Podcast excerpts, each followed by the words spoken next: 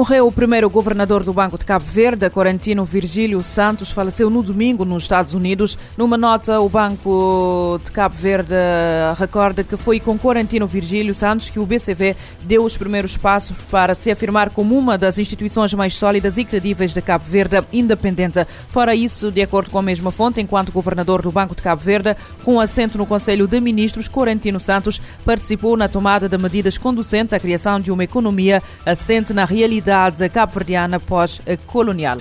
No Brasil, morreu o ator Milton Gonçalves, figura incontornável da televisão brasileira. O ator de 88 anos morreu na segunda, esta segunda-feira na cidade do Rio de Janeiro devido a complicações decorrentes de um acidente vascular cerebral que sofreu há dois anos. Milton Gonçalves estreou-se na TV eh, Globo em 1965. O ator participou em mais de 40 novelas brasileiras, como A Escravizaura. Em Cabo Verde, Milton Gonçalves participou no filme O Testamento do Senhor Napomucem da Silva Araújo, baseado baseado no romance homónimo de Germano Almeida, rodado na ilha de São Vicente. As autoridades policiais estão a aguardar pelo resultado da autópsia para apurar a causa da morte de um taxista encontrado esta segunda-feira sem vida dentro da sua viatura, após supostamente ter despenhado numa ribanceira na localidade de Portinho, na praia. A informação foi avançada em Forpress por uma fonte policial que acredita que, o, uh, apontando que o resultado poderá ser conhecido ainda esta terça-feira, 31 de maio. O táxi caiu, de acordo com as informações avançadas esta segunda-feira, num precipício na zona de Portinho, proximidades de Achada Grande Trás, tendo o condutor, alegadamente o único passageiro, morrido no local. A inspeção das atividades económicas destruiu 2.803 litros de aguardente produzida à base de açúcar refinado na Ilha do Sal. A operação aconteceu no fim de semana. Através de um comunicado publicado no Facebook, a IGAI justifica a destruição do aguardente por esta estar imprópria para o consumo humano. Segundo a IGAI, a operação foi levada a cabo na, no âmbito das ações de fiscalização conjuntas da instituição com a Polícia Nacional e a Câmara Municipal do Sal. Os litros de aguardente se encontravam encontravam-se em recipientes inadequados e com vestígios de produtos químicos. Ainda para além do droga, foram apreendidos outros produtos cuja destruição, de acordo com a IGAI, foi feita na lixeira do Morrinho do eh, Carvão.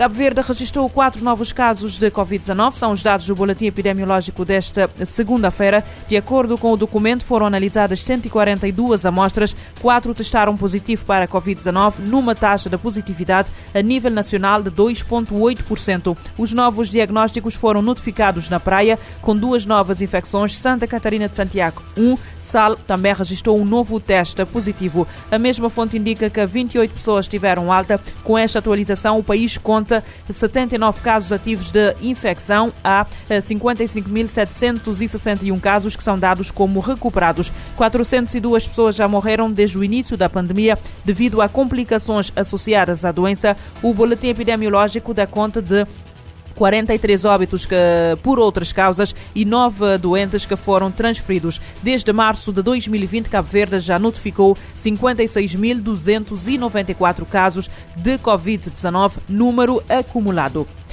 A OMS assinala hoje o Dia Mundial Sem Tabaco. De acordo com a agência da ONU, o tabaco mata mais de 8 milhões de pessoas por ano em todo o mundo. Mônica Grelli. Dessa vez, a Organização Mundial da Saúde e parceiros estão apoiando a campanha Envenenando Nosso Planeta Tabaco Exposto, para chamar a atenção para os danos do produto. Além de fazer mal aos usuários, o tabaco também leva à destruição do meio ambiente através do cultivo, da produção, distribuição, consumo e o lixo gerado pelo cigarro e outros derivados. Um dia antes da data, nessa segunda-feira, 30 de maio, especialistas e ativistas debateram o tema no Twitter Spaces e outros fóruns de redes sociais. Um outro evento está marcado para 2 de junho para ressaltar o impacto do tabaco sobre a economia, o clima, a saúde humana, sociedades, biodiversidade e a água. A OMS afirma que 600 milhões de árvores são cortadas para a produção do tabaco. A quantidade de água utilizada na produção dos cigarros ultrapassa 22 milhões de litros. E mais de 84 milhões de toneladas métricas de CO2 são emitidas na atmosfera para produzir o tabaco. Uma outra preocupação são os microplásticos contidos dentro das pontas de cigarro que contém lixo tóxico os cigarros eletrônicos também poluem e danificam o meio ambiente. A OMS afirma que os consumidores precisam estar atentos a estratégias de marketing das empresas de tabaco, que doam quantias para causas de sustentabilidade, tentando convencer os consumidores de que suas plantações não são prejudiciais. A agência da ONU é clara em dizer que o tabaco é uma epidemia que prejudica a saúde humana e o meio ambiente e deve ser erradicado para que as próximas gerações sejam mais saudáveis. Da ONU News em Nova York, Mônica Grayley.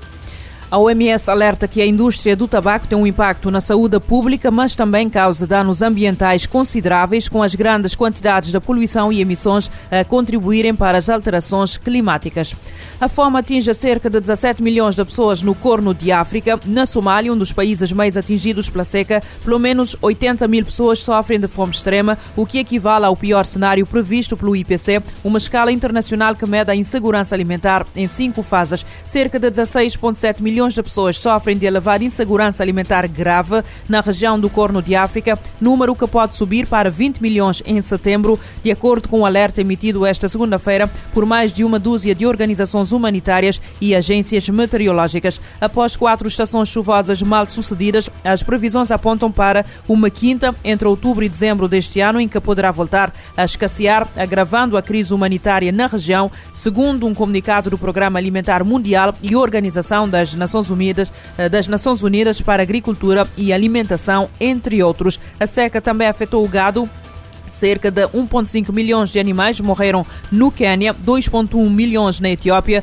depois da estação chuvosa de março a maio ter sido a maior, a maior desde que há registros. Etiópia, Quênia e Somália também registraram um aumento no número de crianças que sofrem de desnutrição grave no primeiro trimestre de 2022, em comparação com os anos anteriores. Os efeitos da seca foram agravados pelos conflitos na região e pela pandemia de Covid-19. Além disso, a invasão russa da Ucrânia não apenas apenas afetou um aumento no, eh, não apenas causou um aumento no preço dos alimentos, combustíveis e outros produtos, mas também causou uma queda na ajuda internacional depois de muitos doadores terem cortado o seu financiamento em favor do país europeu.